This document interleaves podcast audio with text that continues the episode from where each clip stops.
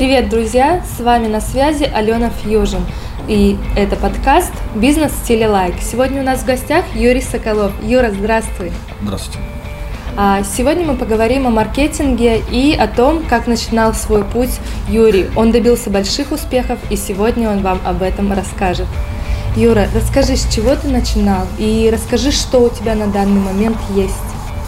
Ну, начиналось все достаточно просто. Начинал с продаж, все, в 16 лет попал в сетевой маркетинг, продавал духи на улице. И как-то так случилось, что а, понял, наверное, с первого курса, что да, образование нужно, нужно получить корочку, но постоянно занимался продажами и постепенно из продаж перешел в маркетинг.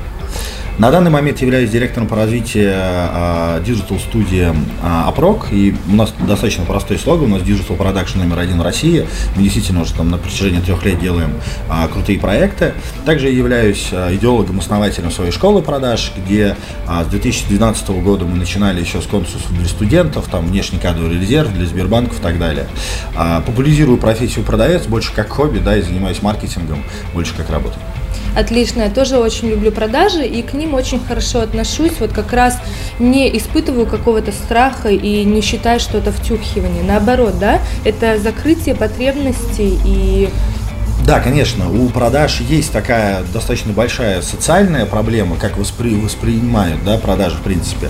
И, наверное, вот я когда а, для себя понял, что хочу популяризировать продажи, это как раз, наверное, решение каких-то социальных стереотипов.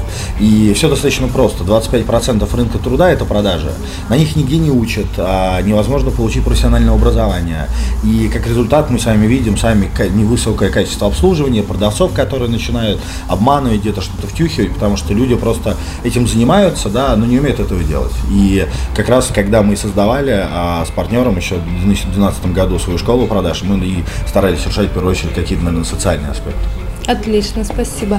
Я вот думаю, можно поделить э, людей на две категории. Те люди, которые вот только-только начинают, возможно, хотят открыть свое дело, и те люди, которые уже с одной стороны в бизнесе, но пока у них нет отдела продаж. Возможно, они либо справлялись, либо а, у них был, может быть, один человек. А, можешь ли ты раскрыть вот вопросы, как новичку изучать продажи, возможно, это книги, да, и когда стоит сделать, а, реализовать отдел продаж?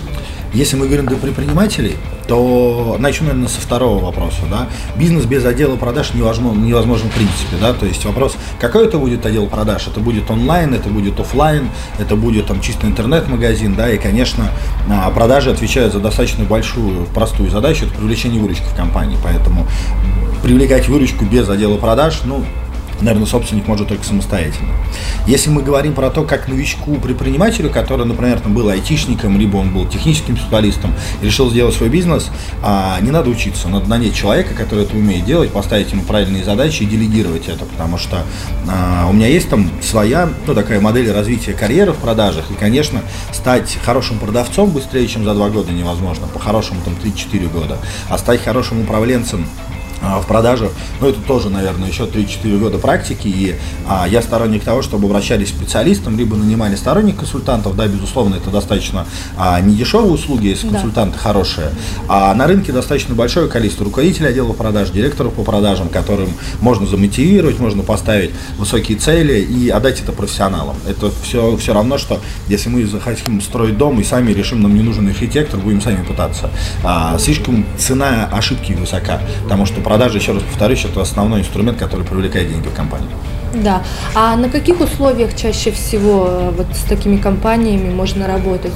Это какой-то определенный определенная сумма или это определенный процент, угу. или всегда по-разному? Ну, а, в последнее время тенденции рынка таковы, что все хотят работать за результат, да, особенно там началось это там с рекламы, с контекстной рекламы и так далее. все пытаются это перенести на консалтинг и на такие схемы. Но, если честно, ни один квалифицированный специалист не будет заработать за результат по одной простой причине, что даже когда я прихожу к компании и консультирую и говорят про результат, я говорю, окей, результат не от меня зависит, он от вас зависит. И а, повесить, ну, на такие схемы идут обычно не очень а, квалифицированные специалисты, потому что по-другому они деньги заработать не могут, по большому счету. И, конечно, а, может часть а, работы была быть перенесена в результат, да, но а, чем выше квалификация, чем все равно будет какая-то окладная, либо вот постоянная сумма, которая платится, она будет больше. Да, хорошо. А я видела, что у тебя любимая книжка, может быть, ты давно об этом написал, «Чайка» Джонатан Ливинстон. Mm-hmm. Чем она тебе понравилась и считаешь ли, что вот людям нужно прочитать ее нашим слушателям? Она очень небольшая, поэтому прочитать ее нужно в любом случае обязательно. Много времени это не займет. И а, да, действительно, я читал достаточно давно ее, наверное, еще на первых курсах института.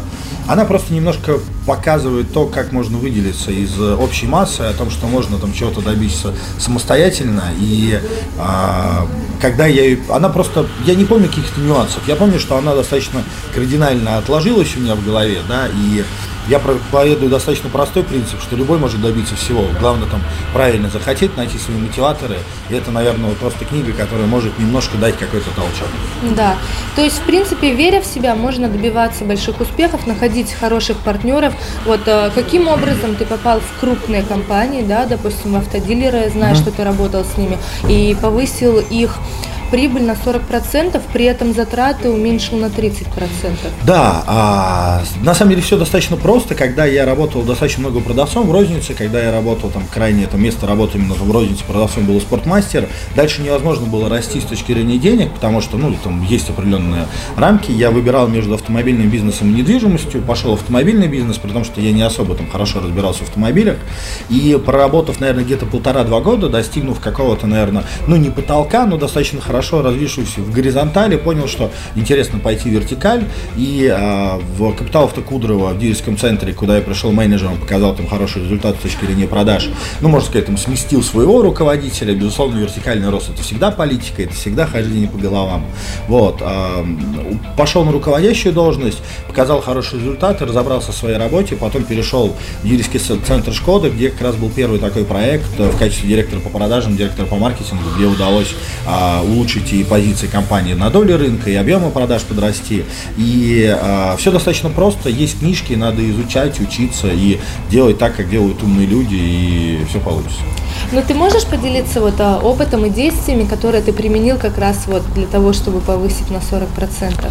Безусловно, сначала нужно очень четко проанализировать слабые места, определить зоны роста. Что не получалось сейчас, почему а, не выполняются планы продаж. Потому что без аналитики и в любом случае и при разработке стратегии, при разработке тактики очень важно это аналитический блок. Это цифры и найти какие-то мелочи, которые действительно может достаточно глобально влиять. А, и проанализировав показатели было достаточно просто понятно с точки зрения бюджета, что нужно делать, да, там, увеличение, сокращение там, оборачиваемости автомобилей, сколько они на складе стоят, да, и чисто какие-то финансовые показатели. И, но на самом деле самое главное это персонал. И, безусловно, когда я начал, а, и когда в любую компанию прихожу, это первично работа с персоналом, это диагностика тех, с кем ты работаешь, чистка рядов. И а, если в Шкоде было немножко попроще, там практически никого не нужно было увольнять. А когда, например, я приходил в Эртериком, там полностью нужно было стирать память коллектива. И там нужно было делать там полное обновление. И правильно поработав с продавцами, показал свой личный опыт, э, выйдя городом в поля, продавая очень э, новому руководителю в продаже всегда очень тяжело завоевать доверие э, продавцов, которые считают, что пришел опять непонятно кто, и пока ты им не докажешь о том, что ты сам как продавец лучше, чем они, они не начнут верить. И буквально, наверное, 2-3 месяца, внедрив э, CRM-систему, внедрив KPI, внедрив бизнес-процессы, что, безусловно, очень важно, и и это всегда проходит очень тяжело. Когда продавец начинает видеть, что в его кармане увеличиваются деньги за счет твоей работы, и ты по большому счету не мешаешь ему, помогаешь ему зарабатывать деньги, тогда и уже начинается все гораздо проще. Сложно пройти именно вот этот этап, а действительно доказать своему персоналу, что ты можешь их научить больше денег зарабатывать. Отлично, спасибо большое. А я вот поняла, что нужно было почистить ряды, да, да. то есть уволить сотрудников. А по каким критериям считаешь нужно выбирать новых сотрудников? От задач, которые стоят. От задач, Критериев, которые... безусловно, очень много, и у меня есть свой подход к управлению персонала. Для меня это те же самые клиенты. Да? Я сторонник клиенториентированного HR, когда а, ну, изначально слово, значение слова клиент это зависимо от кого-либо. И сотрудники те, те же самые клиенты, а, только они покупают, грубо говоря, возможность там работать, все равно взаимо, ну, как бы взаимовыгодное отношение. Там есть такие жизненные циклы, там есть такой же внутренний пиар, там есть такой же HR-брендинг, и а, как мы для клиента определяем целевую аудиторию, да, то есть мы понимаем, кому мы хотим продавать, что мы хотим продавать, так и сотрудниками. Мы в зависимости от задач, которые стоят, должны определить портрет кандидата, какой у него должен быть опыт, какие у нас есть очень важные ресурсы, да, потому что а, обучать, брать сотрудников а, новых и обучать это достаточно ресурсно затратно, да, и здесь, а, как и в случае с клиентами, мы должны посмотреть на бюджеты, понять, какие задачи, и потом уже более там, полноценно взглянуть на эту картину, да, и а, очень важно м, качественный чат. А, в большинстве компаний, особенно в малом бизнесе, почему-то считается, что HR занимаются только подбором персонала, а у них гораздо больший функционал. И когда предприниматели пытаются самостоятельно решить вопросы с HR, ну, чаще всего это не очень удачно получается, потому что, ну, невозможно быть уж всем и там быть во всех ролях, да, и нужно, опять же таки, найти хорошего HR-менеджера, делегировать эту задачу, и тогда все будет хорошо. Отлично, спасибо. А, Юра, я еще знаю, что у вас была студия красоты папарацци. Да. На данный момент вы ее продали. А что касается коллектива в этом месте, мне кажется, это чуть-чуть другая аудитория, да? Да. У них совершенно другие характеры. Вот э, что касается вот этой отрасли. Ну, здесь на самом деле все намного сложнее, и а, сложнее как раз в силу того, что когда ты не являешься парикмахером, либо там маникюрщиком, это всегда очень непростая задача.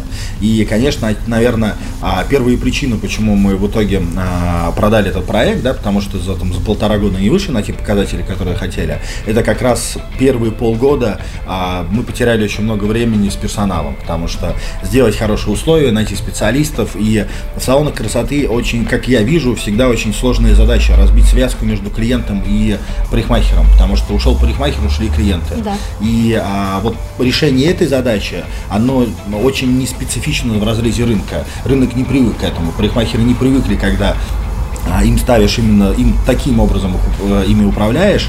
И, конечно, это было вот первые полгода было очень тяжело. Вот. Да, потом нашли управляющих, да, решили задачу, но вот эти полгода, они, конечно, очень сильно подкосили финансово, да, и потом в какой-то момент, ну, уже было неинтересно с точки зрения рентабельности, и проект был продан. Да. А вот о какой сумме идет речь? То есть к чему вы шли, к чему, на что целились, да? И до чего все-таки дошли, дошли в реалиях? Ну, конечно, когда мы открывали этот салон, а, идея самого салона была одного априори неинтересно, было интересно развивать сетку. И а, как раз те инвестиции, которые изначально были вложены, да, ну это где-то, наверное, там, порядка миллиона рублей с учетом ремонтов, с учетом там а, а, всех затрат. А, безусловно, да, они были отбиты, но а, не было того дохода для того, чтобы развиваться в сетку. Оставаться в рамках одного салона априори нет. А искать инвестиции не та рыночная экономи- экономическая ситуация, и плюс все-таки с точки зрения маржинальности, как и ресторанный бизнес, так и салоны красоты, это не самое интересное, да, с точки зрения там прибыли. С одного салона красоты уж много, очень много денег не заработаешь. Вот. И отсутствие как раз, наверное, вот этого быстрого динамического роста, оно просто не дало дальше развиваться с точки зрения именно построения сети. А инвестиции не хотелось привлекать, поэтому и было принято решение о том, что будем отказаться, но бренд у нас остался, то есть тот, кто купил салон, а, в принципе, под своим брендом работает, да, эта сеть его приобрела, поэтому я думаю, что мы когда-то вернемся к этому вопросу в силу того, что, ну, просто время, наверное, еще не настало. Хорошо, спасибо. У меня как раз возник вопрос, а, так как ты разбираешься в продажах, маркетинге и, в принципе, наверное, знаешь все сферы, да, где можно зарабатывать. Вот для наших слушателей, как ты считаешь, какие сферы интересны, какие динамичны и где можно получить хороший большой результат? Естественно, если человек любит и развивается, да, в Мгм. этой отрасли. Но вот здесь, наверное, вот второе первичное. Если человек любит и развивается в этой отрасли, он всегда найдет какие-то инструменты. Он гораздо лучше, чем я, знает эту отрасль изнутри, да, потому что, да, я знаю хорошо автомобильный бизнес, я знаю телеком, там, где я работал, да, я разбираюсь э, в рынке, там, более-менее ресторанов, салонов красоты, но в многих сферах у меня просто нету достаточно много информации, да, и когда человек профессионал в этом и хочет в нем развиваться, он всегда сам знает, выгодно это или невыгодно, и вот это, наверное, очень важно. А я не всегда понимаю предпринимателей, которые почему-то решают пойти в те направления бизнеса, сферы, в которых они вообще ничего не понимают. Они как раз где-нибудь, как в каком-нибудь подкасте услышат о том, что вот эта отрасль интересна, и побегут туда, при этом не имея достаточно, ну, как бы, информации. Как из примеров, а, я являюсь ментором а, бизнес-инкубатора Ингри, и в прошлом месяце мы разбирали проекты, стартапы, да, которые были, и ребята, программисты, решили сделать там а, агрегатор в салоном в а, для цветов, заказа цветов. И когда я спрашиваю, что вы знаете о цветочном бизнесе, они не знают о нем ничего. То есть они айтишники, код пишут, там могут сделать да. мобильное приложение и сайт, но не понимая рынка цветов, который очень сложный, который очень там, ну, не коррумпированный, даже, даже сказал, там, не совсем законный частично, и очень серый, лезть на него, ну, это практически нереально. Вот. И вот такие вещи самое главное не надо делать. То есть, ну, в принципе, если они захотят написать, то им стоит при, пригласить консультанта, да? Да, конечно. У нас э, вообще консультация – это нормально. И в любой американской книжке всегда написано о том, что приглашайте консультантов.